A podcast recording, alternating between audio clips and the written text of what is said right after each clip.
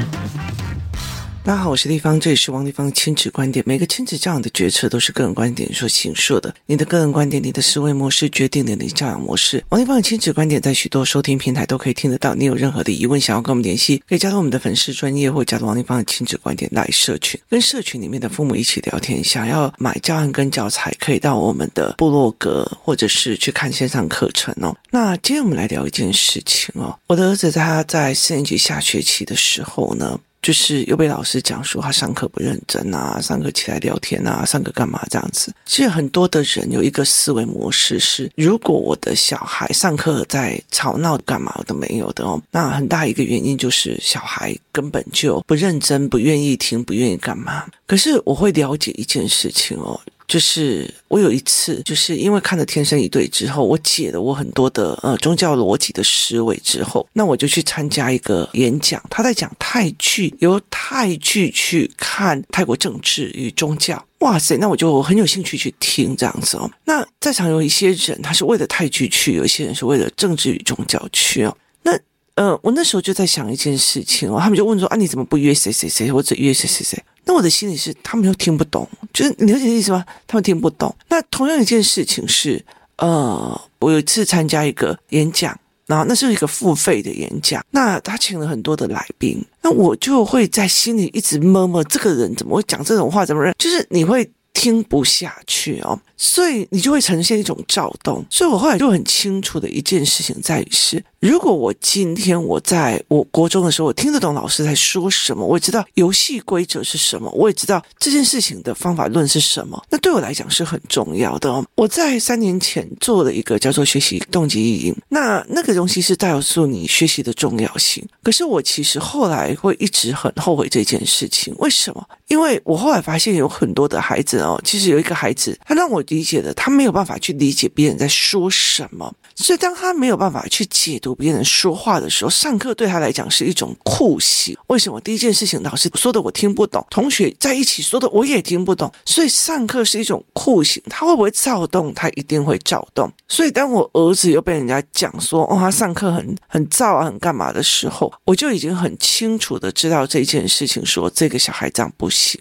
所以我就把他带回家。那这个时候已经是四年级下学期了。如果有参加过教材版的原因，在是说。一二三四年级哦所有的科目我基本上都不去碰我这一直在碰他的学习动机我一直在碰他的量感我一直在碰他的语感我一直在碰他的一些思维。所以这个孩子可以跟我讲很多的思维可是问题是怎么把 ber 写好他有点难因为他有他自己的学习障碍在。那我没有一直在逼他这一块我反而一直在做学校没有做的这一块哦。学校在教的是国语数学社会我在教的是阅读思维，学在在教的是呃和平共处，我在教的是人性与人，学在在教怎么把答案弄上去，我在教的是观感跟多元的讨论。我常常讲一句话，我就说，呃，以今年的高考，中国的高考也，他们叫中考跟高考，他们在讲一个东西，就是一个是筛选，然后一个是我忘记是一个什么东西，一个就是把它筛选，一个就是把它挑啊。那他们的高考就是考上大学的是一千万人次。一千万呢、台湾两千三百万人口，你可以想想看嘛，一半以上都在考试，等于是所有的男人都去考试，或所有的女人都去考试，这些都会一起当大学生。他以前好像是只有四百多万，所以大学是个窄门。那我们台湾也是，我们开放广设大学之后，它其实要让我们的人民的普遍的知识往上去。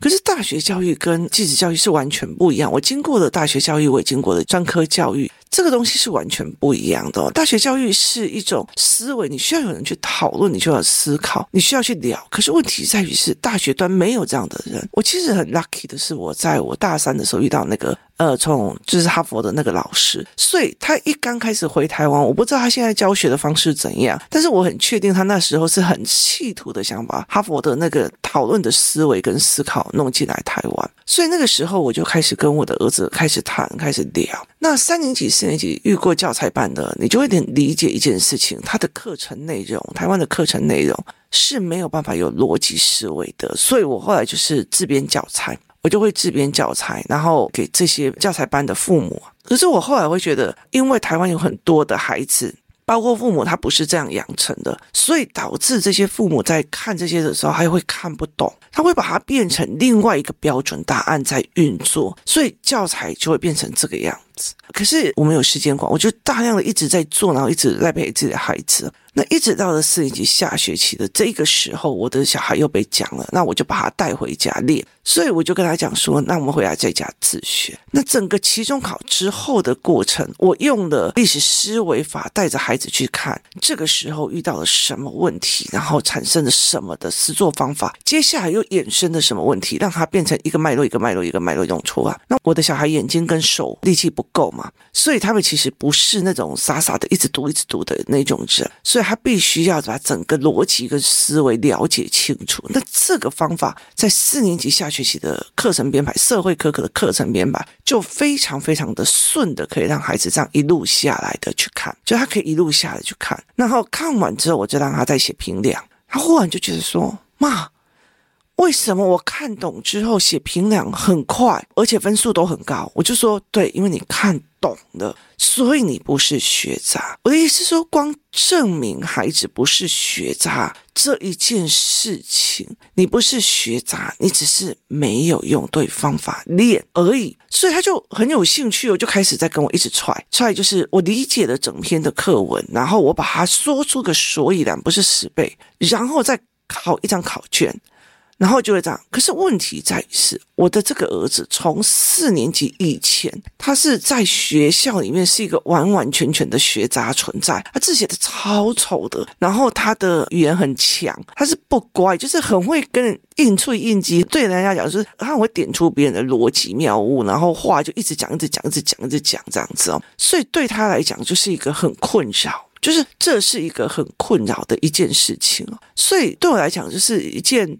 呃，让我觉得这个小孩在学校里面他很难带，但是他有很多很多的委屈，他觉得他自己就是个学渣，别人就天生很厉害，别人就是学霸，别人就是怎么样。那他也被很多的就学的比较厉害的那群人在修过，就有一群小孩在修，他怎么会改写成这样？怎么干嘛？那我一直在觉得说，我在等那个时机点，所以我大量的给学习概念，我大量带着他去看很多的事情，我大量的去看人的不同，大量的看很多的呃技术层面的事，我带他去贫民窟，我带他去很多的地方。那慢慢的，他开始跟我讨论事情的时候，越来越有他的思考性，越来越有他的逻辑性哦。那一直到了四年级下学期的时候，我看到他的课文水到渠成，所以我就开始带领他念过一次，再念顺一次，再念顺一次，然后再去抓社会科的逻辑跟思维哦。然后我之前在有一个 podcast 里面有讲的很详细，那大家可以去听听看。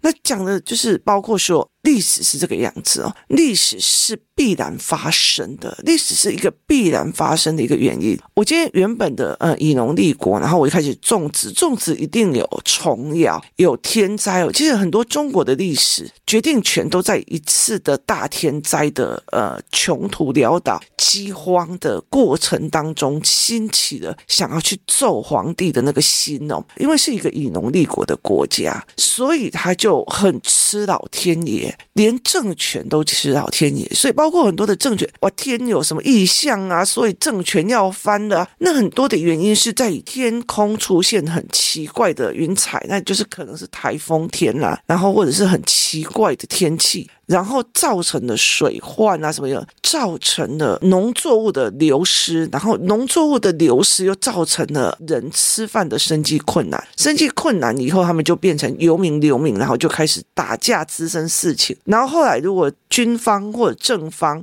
去压制的话，他反而就会更想要去打倒那个所谓的坏皇帝，所以他其实是一个必然。所以后来，其实在包括四年级下学期的，就是农业的改革跟渔业的改革，或者是农渔各个产业的家乡的产业的时候，你用这种所谓的时空环境的必然，然后衍生的问题，然后再衍生的问题，后来去怎么解决的方式去引导孩子看的时候。我儿子就觉得哇，原来可以这样子读哦，他就很开心。他每次哦，只要他学校的听不懂或干嘛，他就开始在学校闹，闹到老师跟我讲，讲完以后我就把他收回来，然后就开始自己练。那很像那种孙悟空放出去闹一闹以后，又要把把被如来佛又要把他收回去，然后再给练练的，都给他赶回。他就是他就是这样子的一个孩子哦。那后来他在这一次的时候，他就跟我讲说：“妈妈，我理解了，我一直搞不懂预习复习的意思。那我现在理解了。那你是不是很早以前就知道我这个样子？”我说：“我知道啊。”那他说：“那你为什么一刚开始在一二三年级没有教我一步一步走的来？因为我看过很多的妈妈哦，她就是每天小孩就是呃，其实在中国里面，他也有教的非常多的这种方法，就是小孩就是要陪写作业。我告诉你哦，如果你的小孩成绩不好，我告诉你是你小时候没有陪。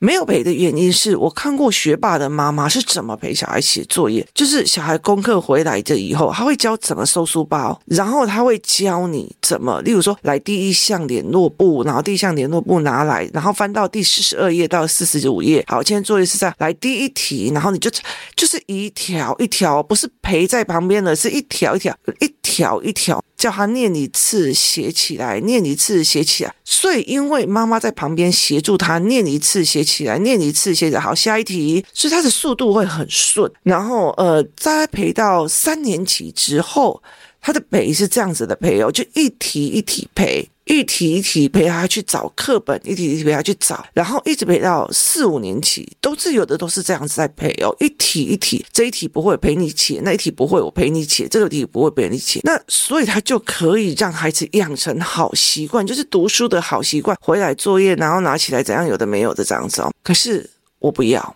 就是我不要，我宁愿他一到三年级烂掉。就是我宁愿他一到三年级很烂、很烂、很烂、很烂。那为什么呢？因为我要他犯错，我要他一直犯错，我甚至要他有自己是学渣的认知哦。就是我要他有学渣的认知。那我很清楚的一件事情，在一到三年级的时候，数学科也是标准答案，而且是快答案，一加三等于四。然后九九多少哦，也都是九九八十一啊，这样算。然后国语也是。这一题要写什么什么？好，他是完全没有任何个思维模式的，所以他是一个呃，来照我这样做一二三四五，照我那样做一二三四五，照我这样做一二三四五的节奏，对我来讲，他很破坏事件的完整性跟统一论证的一个思维，所以那个时候我就觉得，好吧，那你就有死学渣。那到了三年级的时候，有社会科，社会科的教材哦，又又没有逻辑性。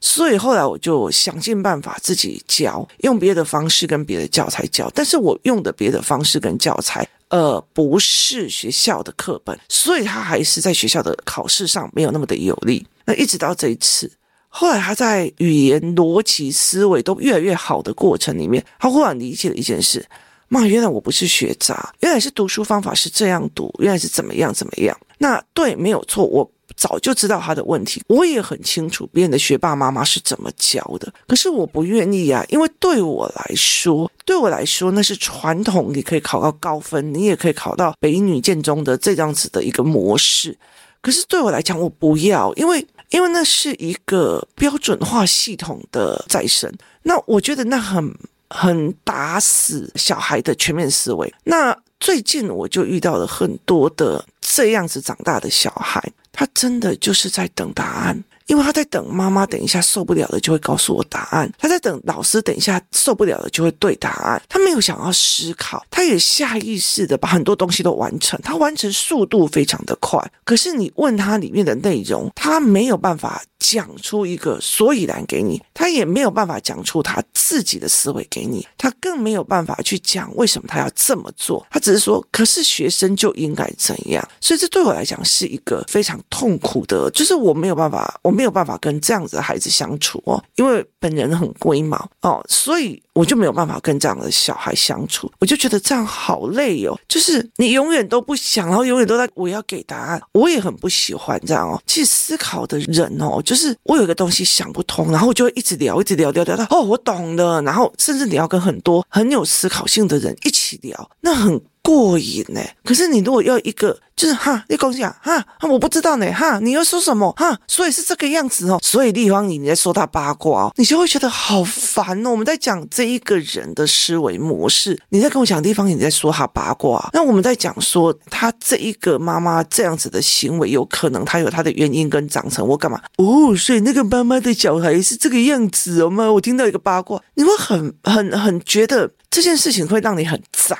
就是让你觉得很不舒服哦。所以他的逻辑是不一样的。所以后来其实我就在跟我儿子在谈一件事情哦，就是。凡事都有它的时机哦，你前面在隐忍的，别人一直像你是学渣，是学渣，是学渣，那。其实对他们来讲，他们的真正的成绩好是考试考得好，然后字写得漂亮。那对我来讲，我我我 focus 在你的思维模式。那他一直觉得，原来他不是学渣，他是另外的思维人士。他其实用对方法，他也可以考得很好。就是甚至是你看到他从四年级上学期到最后六月的时候，他一举翻盘。就是他觉得我整个期中考，妈妈带着我思维一次之后，我就可以整个翻盘了哦。那只有。国文啊，国文就不行了，因为我不想要陪他写国文。台湾的国文真的是让我觉得很感冒，那所以我就不想要陪他学国字这样子。可是我知道，我暑假要陪他做另类的中文的思维模式。那在这整个过程里面，我需要去这样跟他聊，跟他这样做，那我就会了解这件事情要怎么去去用。可是我就是在颠覆他所谓的学杂系统，我就是在颠覆他所谓的学杂思考。我不希望他带着学杂思维用过去。可是我为什么要让他长达三四年的学杂生活？我很大一个件事情是我从小到大，我只要稍微骄傲一点点，我爸爸就一定会把我抓回去再钉一次哦。例如说我。对某些人不礼貌，我爸爸一定会叫我去站在人家店门口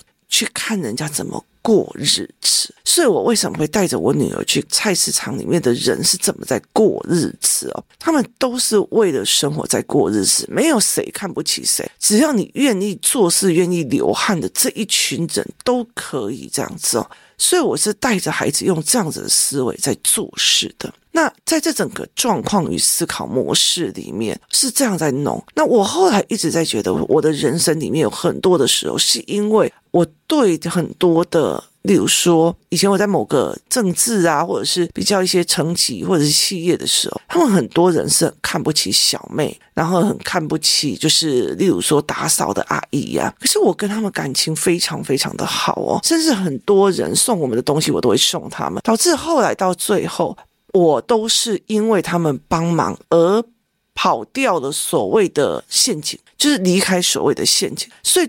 对我来讲，谦卑下的尊重或者被碾压上来的东西是很重要。我一直都是中等生的那种。就是又要照顾后面的那种流氓朋友，又前面有一群学霸朋友的这样子的人生里面在用，所以我其实很清楚，其实我才可以看到这么多的层面的人用不同的方式在做生活与生存着。那我常常会跟他讲说，我我知道有些小孩很看不起人，然后很不屑什么东西。我老实说，早晚有一天社会会打脸他们哦。我觉得所谓的从课本上面有的东西，你只是因为你。读了那个课本，然后背起来，你就觉得自己很了不起，很屌。这件事你早晚有一天会被被世界打脸的哦。所以后来我就常常会讲的，没差啊，就是让他被打脸啊。人总要吃一些苦哦。所以我其实会常常会跟我的儿子讲说，你知道吗？所有的能耐都是在挫折里面长大的。所以其实你必须要去熬这三到四年。那因为他要跨五年级了，然后文本也比较好了，所以我就会跟他讲说，我们接下来要不要走另外一条路去思考。所以最近我在跟我的孩子在走这一块哦，他其实以前并不觉得他可以学到什么，他觉得一辈子都是个 loser，因为他是学渣。后来后来看了很多的能力学，就是包括。很多事情之后，他忽然发现他自己在处理事情上面是可以的，他可以处理自己出国，他可以自己处理自己要去处理哪些事情，他遇到什么事情呢？他可以自己处理。自己处理是一件非常重要的一件事情。你有没有办法自己处理事情，是一个非常有能力的事哦。那后来却发现，那些学霸，那些其实遇到事情也都不会处理，所以他反而应变能力跟处理能力是最快的哦。那这也是一件非常有趣的事情哦。所以呃，我就会常常让孩子们就是自己去处理事情。以前我女儿还小的时候，或者是我女儿在五六年级的时候，我不喜欢让她拿手机嘛，所以后来我们用的定位手。手表之后，那他可以看到他在哪里，他去了哪里，做了什么事。一刚开始他觉得说，我不要戴这个手表，他觉得他被我限制住或控制住。我说随便你。可是后来他发现一件事情，有这个手表之后，他很自由，他可以跟我讲说，妈妈。我等一下去楼下那一栋里面哦，例如说你要看三楼，我去看四楼；你要看五楼，我去看七楼。所以他很自由的陪跑，因为我知道他在哪里，他也会随时打电话给我，然后我也不会担心说女孩子被人家抓走以后一定会先没收手机啊。例如说在国外，像呃我们的手表有全球定位嘛，就是可以直接连接 Google 跟苹果的。就是系统，那我们就只可以去去找小孩，所以我就可以让他很多事情都自己去处理或自己去使用，那我觉得很 OK，很放心。那这个小孩也是哦，所以后来我一直在让他觉得说，诶，他可以处理很多事，他可以做很多事，而重要的这一点是在于是。这一次老师在讲他的事情，我马上回防到，我不是在骂他的行为，我马上回防到他的精神层面，然后陪着他念书，陪着他读书。我不是一题一题的陪他教，而是一起把课文看懂跟看透。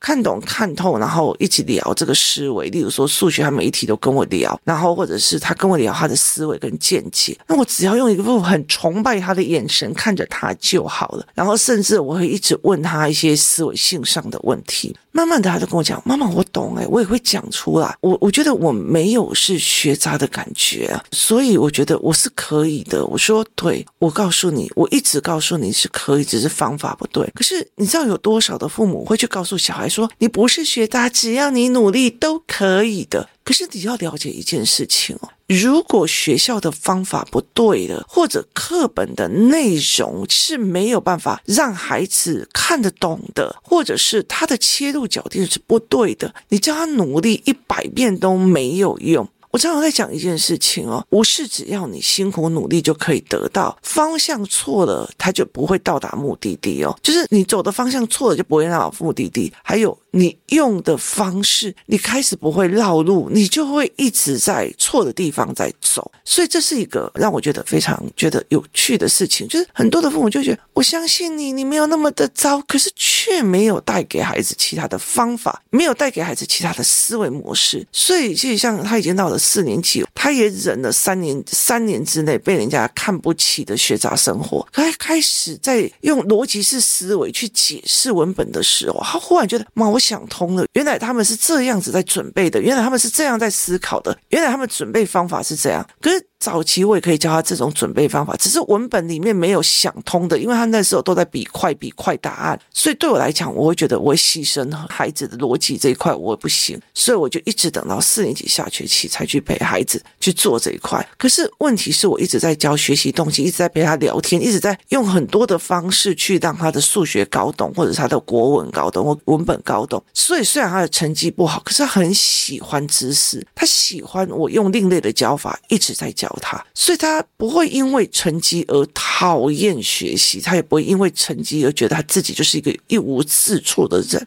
因为他总有在哇，我懂了，哇，我想通了，哇，原来是这样的爽劲哦。所以后来其实在这个概念里面，这是我在四年级下学期的时候陪孩子们，陪我儿子走过了这为期四年的，我以为我是学渣的人生。今天谢谢大家收听，我们明天见。